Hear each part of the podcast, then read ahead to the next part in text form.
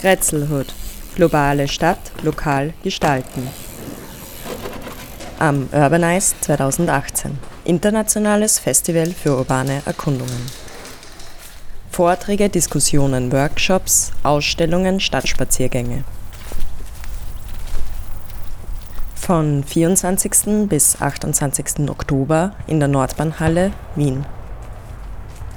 Infos unter urbanize.at.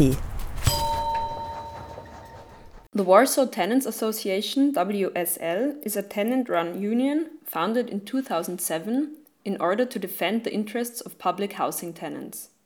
Initially, WSL organized against mass rent increases and evictions caused by reprivatization. Last winter, they also launched a campaign against the high costs of heating in the city's South Praga district. WSL were guests at the Urbanized 2018 festival in Vienna and also held a workshop on their activities.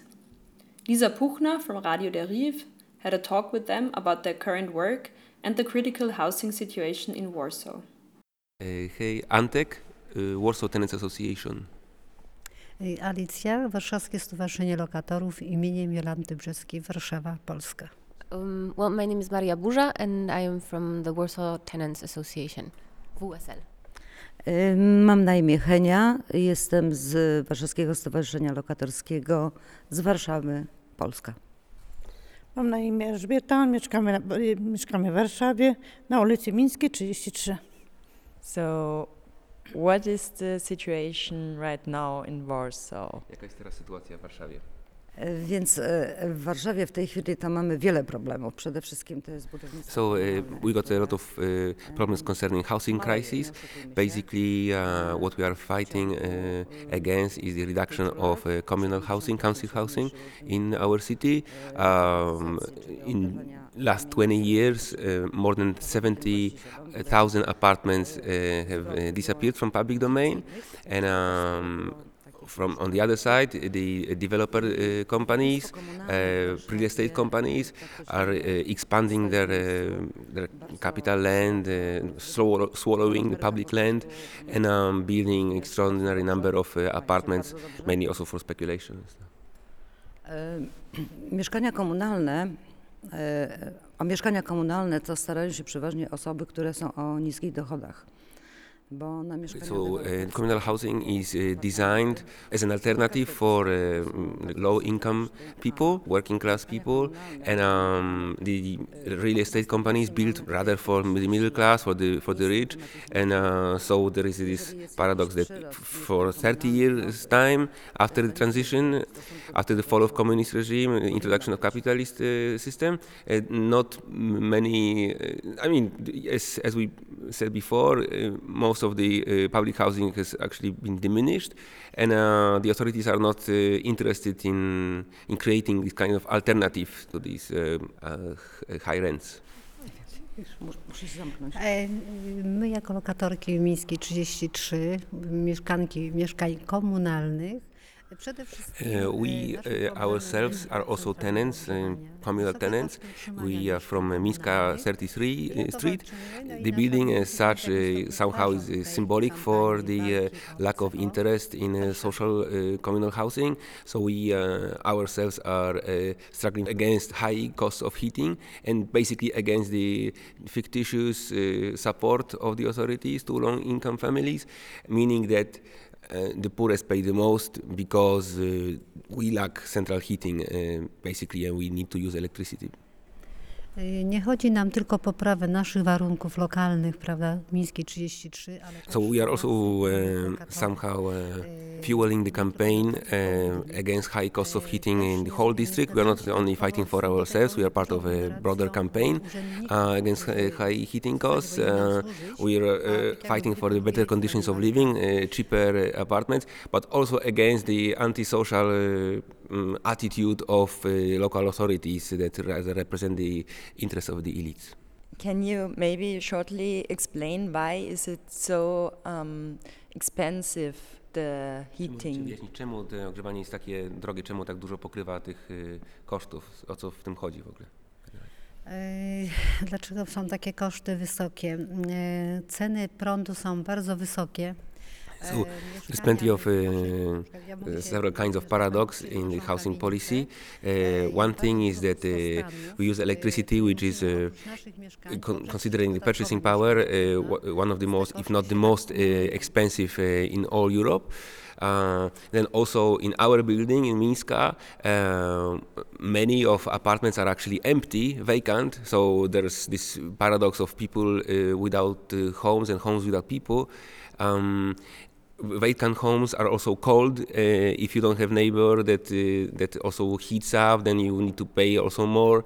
Uh, so like yeah, it's quite symbolic for these uh, kind of antisocial policies of, of the authorities. Jeszcze tylko jedno zdanie chciałam dodać, że po prostu urzędnicy nasi po prostu nie dbali o zasób komunalny. Nie były przeprowadzane żadne remonty.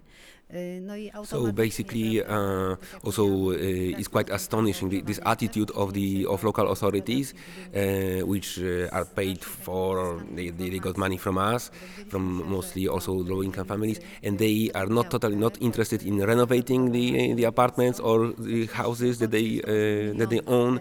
So, like uh, just to give you a brief, brief example uh, of supporting the developer, real estate companies, and not us, the people. Um, in Praga, the district in which we live, um, the local authorities uh, sold a uh, small uh, piece of land to private real estate company for like tw- 38 million uh, zlotys.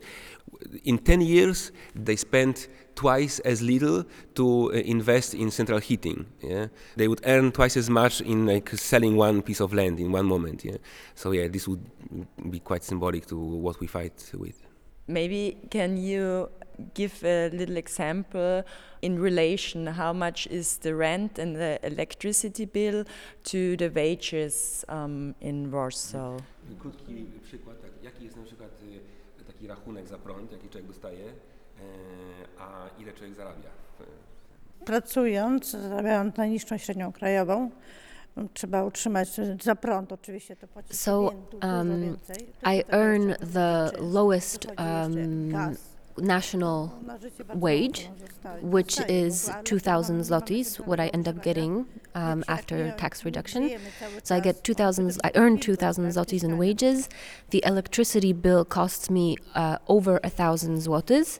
To that uh, is added the rent, which will be around 400, 500 zlotys. Uh, and then the other media like gas that I have to pay. So in the end, I end up having 400, 500 zlotys to cover the other costs of living. In the, in the shittiest conditions are, uh, for example, um, like lonely mothers who are not uh, can't, can't afford for not heating for the children, so they they got they end up with the highest bills. Yeah, uh, like Ivona uh, or Evelina or many of our friends from our campaign, they got uh, electricity bills for like. Uh, uh, 1,500 uh, zlotys, which is almost all the, the all of all of the income. And uh, the paradox, one of the paradox, is that, for example, Ivona uh, is working for the municipalities, the same municipalities that put her in these conditions. Yeah, she's a library work, worker.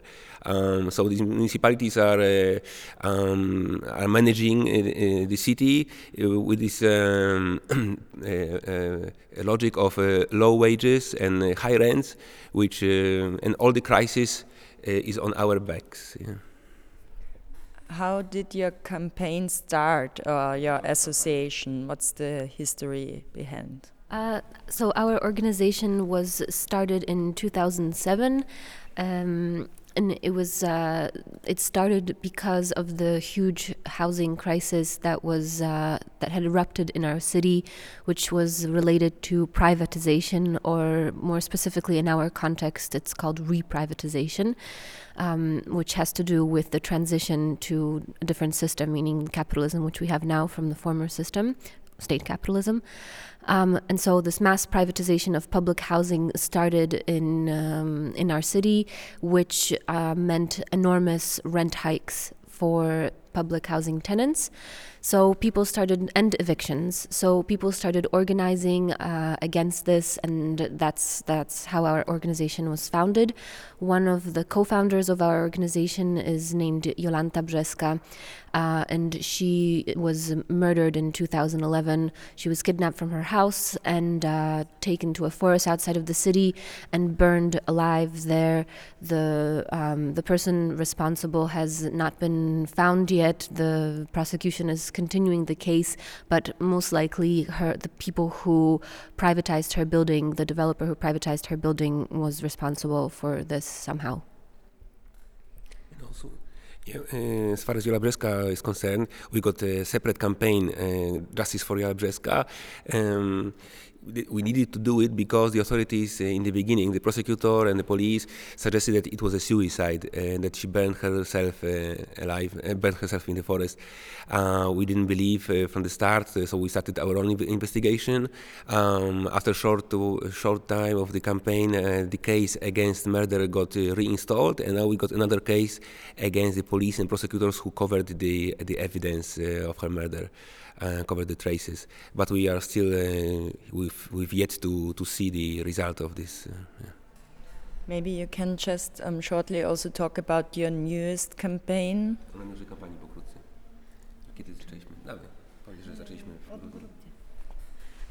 My jako lokatorki zaczęłyśmy od grudnia 2017 roku akcje, prawda, od protestów. Uh, we started up uh, tenants. We joined the campaign in uh, November 2017, so it's like a year ago. We started from the, near the district council um, headquarters. Uh, we moved uh, to uh, these like city halls, paralyzed their sessions of the municipalities. Um, we organized plenty of protests. Uh, we built some local coalitions and so on and so forth. Uh, yeah, we can talk a lot about it, uh, but um, basically we we got some successes up until now. One is that because one of our demands is to cancel the rents until all of are all of us are hooked up to central heating system. So for now they at least lowered the rents. 10% is a sim- symbolic lowering, but still is the first in the history of this capitalism and um, and it's only in this district. Another is that, uh, we managed to abolish the claims uh, for the privatization claims, reprivatization claims for our building, uh, just after six months of campaigning. And for 10 years, they didn't do anything uh, by themselves, the authorities. So uh, this suggests that we need to organize, self-organize, and we want also to support other tenants within within the campaign to make them join the campaign, so we are stronger.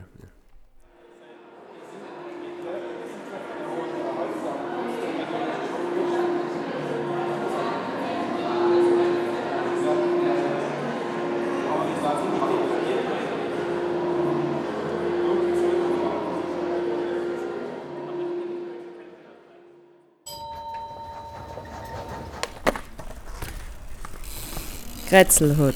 Globale Stadt lokal gestalten. Am Urbanize 2018. Internationales Festival für urbane Erkundungen. Vorträge, Diskussionen, Workshops, Ausstellungen, Stadtspaziergänge. Von 24. bis 28. Oktober in der Nordbahnhalle Wien. Infos unter urbanize.at